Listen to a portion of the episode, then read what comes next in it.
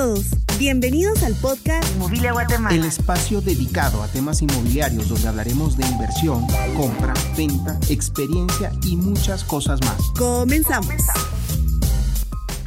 Hola familia de Inmobilia, bienvenidos una vez más a este podcast donde van a adquirir de alguna manera algún conocimiento hipotecario, algún conocimiento de vivienda, algún conocimiento de algo que tenga que ver con bienes raíces. Eh, conmigo se encuentra Marielos, yo soy Carlos, así que hoy vamos a hablar de los diferentes términos que existen en los bienes raíces. ¿Ok? Mucha, ahora tenemos TikTok, nos pueden seguir en TikTok, la cuenta se llama Inmobilia-Guatemala. Guatemala. Entonces, este, ahí estamos y tenemos diferentes temas.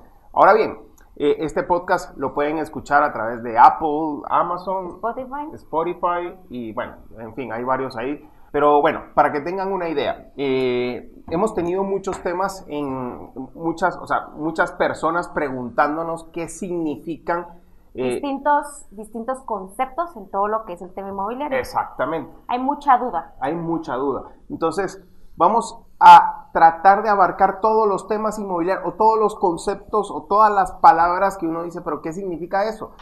Hoy se las vamos a tratar de explicar para que ustedes puedan tener una idea, ¿ok? Así que comenzamos con, ¿qué es una hipoteca?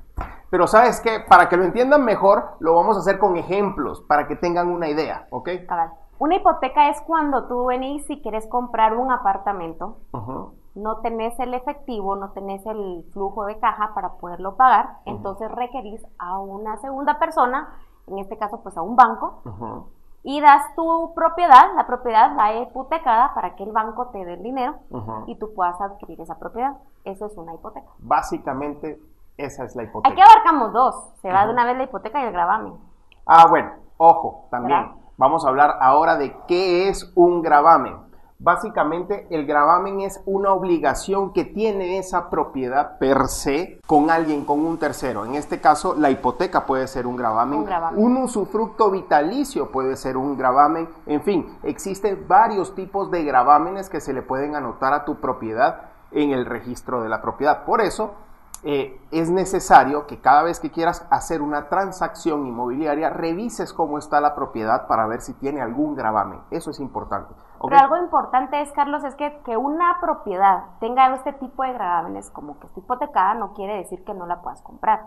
O sea, se puede comprar la propiedad sin ningún problema, no es ningún impedimento. A mucha gente le da miedo comprar una propiedad hipotecada y eso no, no pasa nada. O incluso una propiedad que tiene su fruto vitalicio. No pasa nada. Tampoco pasa nada. Sí se puede, se puede hacer. Obviamente lo tienes que hacer a través de abogados y todo esto, pero se puede hacer. Hay un tema de este arras. Cuando en básicamente cuando tú tienes, eh, cuando, cuando se le llama arras es cuando tú estás comprando o estás em, firmando una promesa de compra-venta en donde tú te comprometes a comprar y la contraparte se compromete a vender. ¿Qué quiere decir esto? Eso, eso se hace en una promesa, ¿ok? Es un documento legal. Ahora bien, si cualquiera de las dos partes falla, si fallo yo en vender la propiedad y yo, no, o sea, no la puedo vender porque me salió otra oferta o qué sé yo, en automático se pierde lo que se denominan las arras. Las arras normalmente tienen un valor monetario y este valor es prácticamente lo que le asigne ambas partes, que normalmente andan del 5... No hay algo en específico que te amarre en un número, pero se maneja entre un 10 y un 15%. Del valor de la propiedad. Legalmente no hay un, un, un estimado que tenga que ser y ese se tiene que cumplir sino que puede ser entre un 10, un 15% de arras, que si se cae la negociación por cualquiera de las partes, pues queda alguien penalizado. Así es, alguien queda Económicamente. Y eso se llaman las arras. Así que eh, ya tenemos claro el concepto de las arras, así que no se asusten. Cuando, porque ya me ha tocado en diferentes negociaciones. En todas las negociaciones existen las arras. no en todas. No, cuando hay una promesa, sí cuando hay una promesa de compraventa, siempre van a existir arras. Siempre. Siempre. Porque hay una penalización por cualquiera de las dos partes que fallen. Exacto, porque si la negociación se va a terminar de cumplir al cabo de dos o tres meses, tiene que haber una promesa, tiene que haber arras siempre. Ahora, si es de contado y yo te pago, dame mi casa y se firma la compraventa, no hay arras. Ok. Ah, ahí está. Entonces, hablemos un momento de qué es una promesa de compraventa. Eso es, ahí estamos hablando de la promesa de compraventa donde van las arras. La compraventa es lo que te trae No, pero, pero, pero espérate, no te me vayas para allá. ¿Qué es una promesa de compraventa? La promesa de compraventa es cuando tú prometes que vas a comprar algo y yo te voy a comprar a ti tu casa, tú Ujú. me prometes que me vas a vender, yo te estoy prometiendo que voy a comprar en un tiempo estipulado que, nosotros ya captamos. Ya dijimos, Ya bueno, ya, pactamos. ya Ujú. pactamos, perdón. Sí. Entonces ya quedamos en que en tres meses tú me vas a entregar la casa y en tres meses yo te voy a pagar. Vamos a firmar una promesa de compraventa en donde van a estar estipuladas las arras Ajá. entre un 10 y un 15%, Ujú, que si uno de las dos partes incumple, estamos penalizados económicamente con el valor de las arras. Ojo, la promesa no necesariamente se tiene que inscribir en el registro de la propiedad. Esto es un documento privado, no, perdón, un documento que puede ser público y O privado privado. aquí en Guatemala. Ahora bien, ¿qué es la compraventa? Hablemos qué es una compraventa. Es el documento en el cual me siento como en examen de la U. es un documento que venís tú y ya en la compraventa yo voy a firmar que estoy adquiriendo. Yo te estoy vendiendo mi casa. A Ok, ver. entonces ya firmamos la promesa de compraventa. Ojo, no siempre se firma promesa de compraventa, dependiendo del negocio. ¿Por qué? Porque es un doble gasto. Hacer un documento de promesa de compraventa y después hacer la compraventa, vas a tener un doble gasto en Vas a mira, documentos. sí vas a tener un doble gasto, pero muchas veces no puedes obviar la promesa de compraventa si no es una Compra de contado. Si, no es una, si, si hay algo, hay un tiempo que hay que esperar para poder firmar y en lo que tú me vas a entregar tiene que existir una promesa de compraventa. Así es. Porque Entonces, eso es amparar a ambas partes. Así es. Entonces, la promesa de compraventa es si hay un tiempo o un lapso de tres, cuatro meses Exacto. o dos meses para poder cerrar la negociación, se Existe. tiene que hacer una promesa de compraventa. Ahora bien, si la compra es de contado, que te la voy a pagar ahorita, Y me vas a entregar la casa mañana con Ajá, llaves. ahí se hace una compraventa. Una compraventa. ¿Ok? La compraventa es lo que ampara y esta sí se mete o se ingresa al registro de la propiedad para que ya pase a nombre de la nueva persona la propiedad. ¿Ok? Exacto. ¿Claros con eso? Ahí estamos. Perfecto. Ok, el usufructo vitalicio es prácticamente cuando, y se los voy a poner en un ejemplo. Yo, Carlos, le voy a dar la propiedad en usufructo vitalicio a Marielos. ¿Qué quiere decir esto? Que Marielos puede usar y gozar de esa propiedad, pero no es de ella, sino hasta que yo me muera. ¿ya? No la puedo vender. Eh, no la puede vender, no puede transar esa propiedad, a menos, a menos que yo esté de acuerdo con transarla y decir, ok, Algo que sabes que es bien importante y nos ha pasado, y bueno, a mí me pasó en lo personal. Cuando una propiedad tiene un usufructo vitalicio sobre un menor de edad, no se puede vender. sí. Hasta que ese menor de edad cumpla Cumpla los 18, 18 años. años. Al Sí. menos aquí en Guatemala así funciona. Eh, hay veces que tal vez haya mm, que sí se pueda vender, Carlos, pero depende. cuando hay mucha confianza. No. Si el dinero, digamos que es una emergencia y el dinero va a servir para beneficio del menor y el juez lo, lo aprueba, ujú. sí se puede. De lo contrario, no. Ok, O sea, de lo contrario no se puede vender. ok. Entonces, si el usufructo vitalicio es de, sobre un menor de edad, no se puede vender a menos que el dinero vaya a ser para beneficio de ese menor y que el juez lo apruebe. Perfecto. Pero ahora sí el usufructo vitalicio está sobre tu papá, con tu mamá y tú llegas a un acuerdo entre ellos y mira, Que yo ya soy vendamos. menor, yo ya soy Ajá. un mayorcito. Ajá, vendamos y ahí sí se puede vender. Importante. Entonces, eso es un usufructo vitalicio y básicamente eh, sirve para, eh, de alguna manera, eh, no sé, como, como, como dejar que esa propiedad no se pueda hacer nada con ella, este, porque muchas veces caes en ciertos hoyos financieros Yo y la quieres duda. vender Yo tengo una duda. y la quieres, pero espérate, la quieres vender, pero no puedes, porque sabes que está a nombre de tu hijo y es patrimonio de tu hijo o patrimonio de la persona a la que ya se lo haya cedido. Entonces, em, es para eso, pero ¿qué duda tienes? Si está una casa en usufructo vitalicio sobre, sobre vos, tu papá te la dio, tu papá fallece y no dejó testamento, ¿qué pasa ahí? Eso no importa, No porque importa. el usufructo es para ti. O sea, ya está un O sea, ahí ya estoy ya- En automático la Ah, casa pasa a tu ya, nombre. Eso no, no, No importa. tiene. Ahora, no queda intestado. estás, no, no, no, no, no. Ahora hablemos de intestados.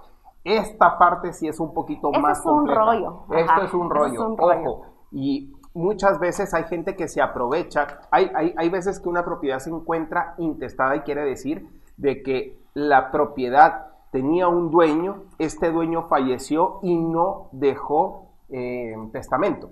Entonces, cuando pasa esto, es bien complicado poder este, resolver el tema, porque esta propiedad lo que hacen comúnmente, y esto es algo que lleva dos, tres, incluso hasta, yo he conocido casos que llevan hasta cinco años por diferentes problemas, pero el tema es básicamente que esta propiedad la van a pasar a nombre de los hijos o de los beneficiarios primarios, digamos, los que deberían de ser los beneficiarios primarios, que son papá, eh, perdón, esposa, hijos. Hijos, incluso hijos adoptivos. Incluso hijos adoptivos, o también cuando ya no hay ni hijos ni nada de eso, entonces van para primos, van para, o sea, hay que, hay que empezar a, a, ver quién es el más cercano de la familia para darle esa propiedad a esa persona, ¿ok?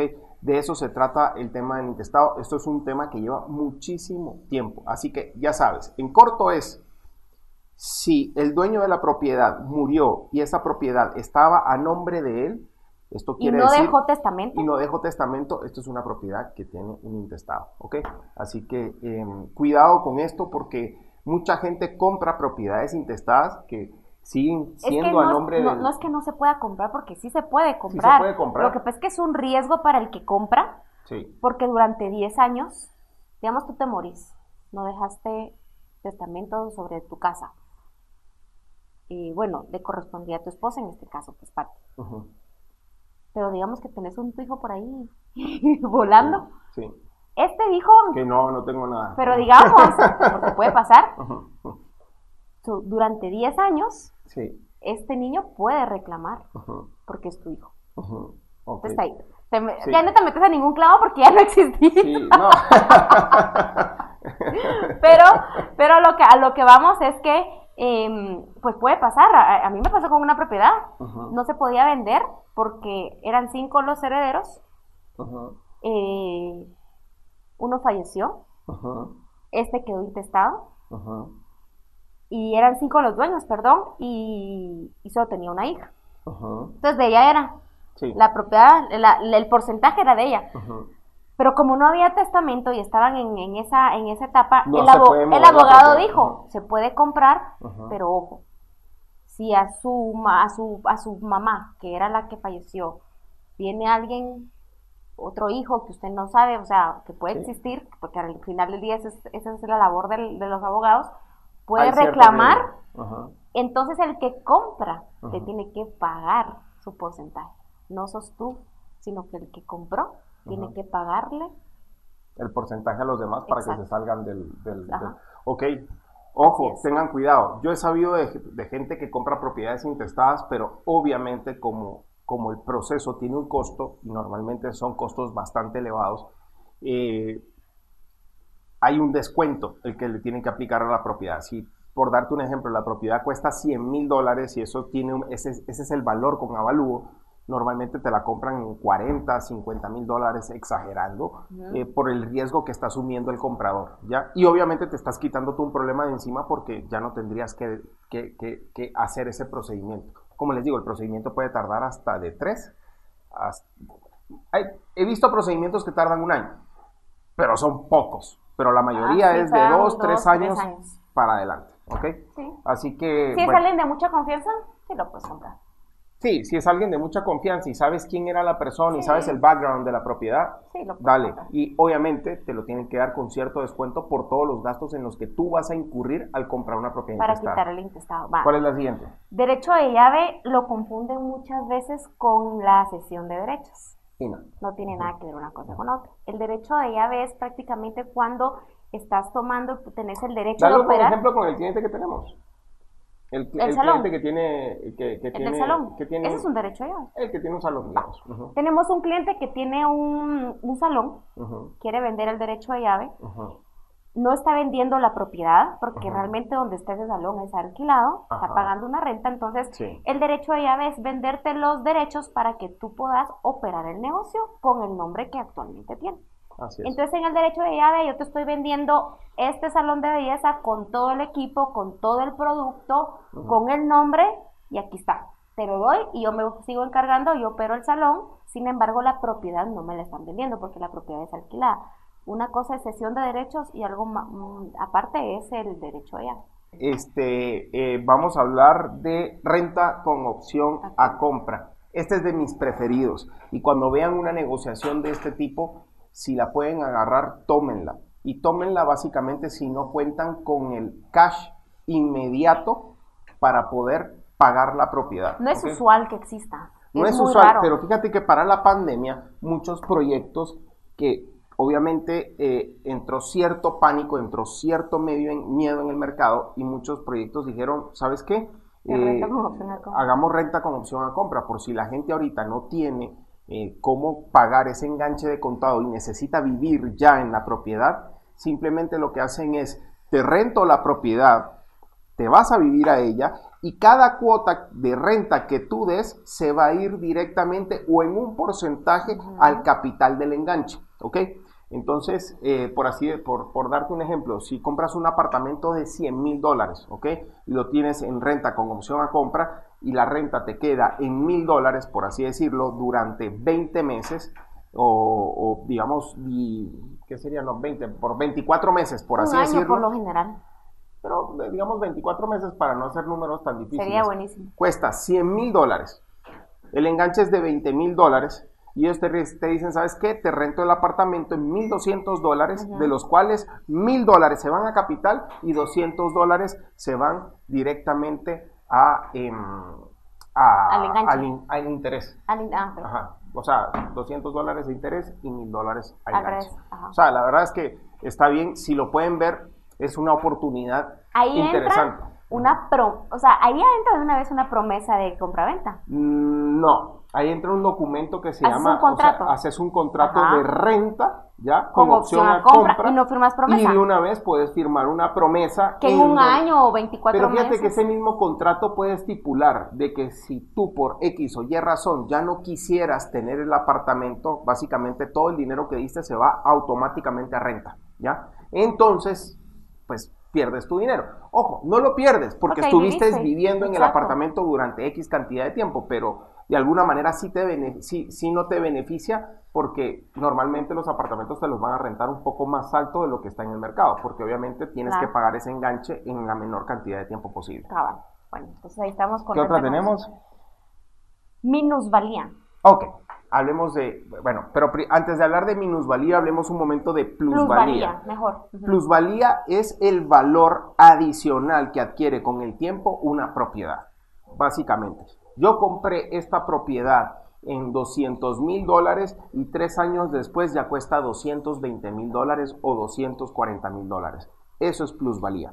Ahora bien, minusvalía quiere decir que no, en, en vez de haber crecido en precio, en valor la propiedad, se ha devaluado. Eso no pasa siempre, eso es muy difícil que pasa, pero sí pasa, y sobre todo en zonas rojas. ¿Por qué? Es, es en zonas donde de pronto se acumuló demasiada violencia y ya la gente no quiere vivir ahí. Entonces, como la gente ya no quiere vivir en ese sector, lo que hacen es bajar de precio, incluso abajo de lo que ellos compraron, con tal de lograr colocar el inmueble. O se mantienen los precios y no suben. Incluso si se mantienen los precios y no suben, de alguna manera es una minusvalía, porque no va acorde a, digamos, eh, no va acorde a la inflación. Acuérdense que en Guatemala en promedio tenemos una inflación, pongámosle, del 6% cada año, ¿ok? O sea que por lo menos la propiedad debería de adquirir ese 6% de valor adicional. Entonces, si no va a ese ritmo, prácticamente, y, o sea, si compraste en 100 mil y vas a vender en 100 mil cuatro años después, has perdido dinero, has perdido valor. Entonces podría ser una, una minusvalía. Eh, corríjanme de verdad eh, los, los, eh, los, economistas, que de repente va, a ser mucho más fácil, pero si hay una nueva, por favor escríbanlo. Cabal. Em, Precalificación bancaria. Bueno, antes de hacer una calificación y que tú quieras hipotecar tu propiedad, o sea, antes de firmar una promesa de compraventa, tienes que precalificar. Entonces, ¿qué pasa si viene un documento donde este documento se va directamente al banco?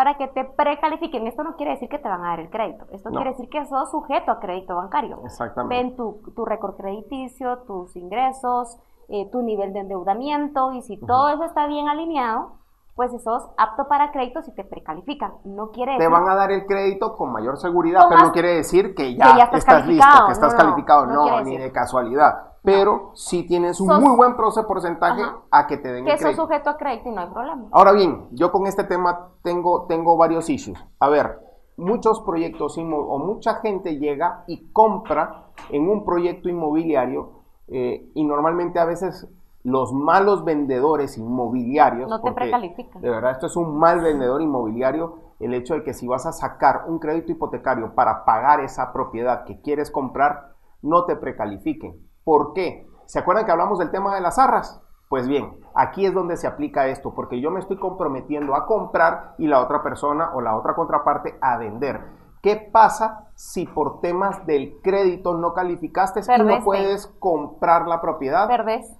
Pierdes las arras. Que como dijimos, es entre el 5, 15 hasta 20% o hasta el 30% del valor de la propiedad, dependiendo de cómo se haya pactado esto. Así que eh, tengan cuidado. Siempre, siempre que vayan a comprar algo a través de una hipoteca o a través de un, perdón, a través de un financiamiento bancario, por favor, precalifíquense, que su corredor inmobiliario los precalifiquen. Y si no tienen corredor inmobiliario, pues llámanos.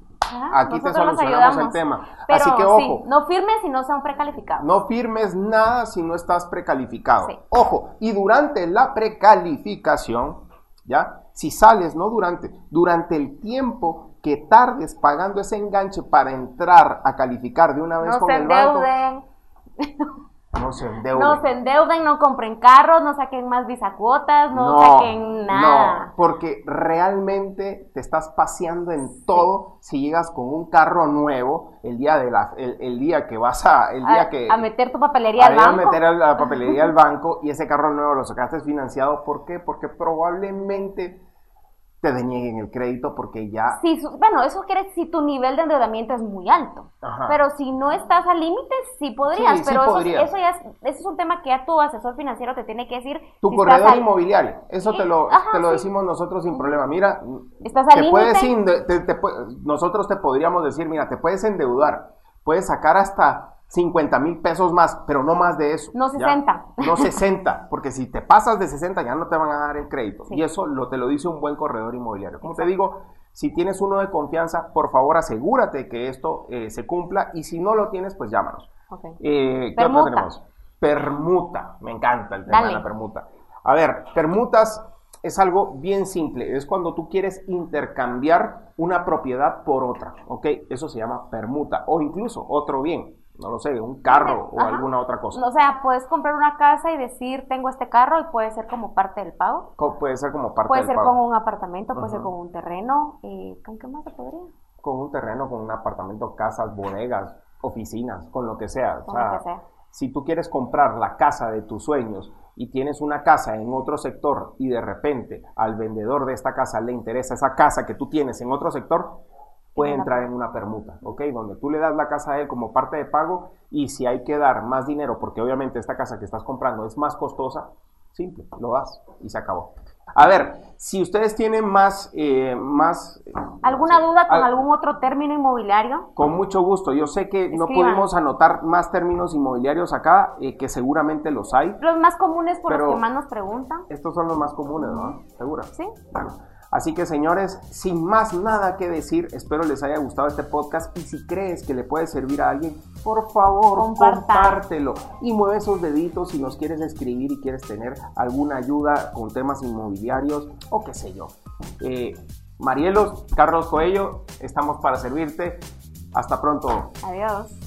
Si quieres vender, comprar o rentar una propiedad, encuéntranos como Inmobiliaria Guatemala y contáctanos. contáctanos.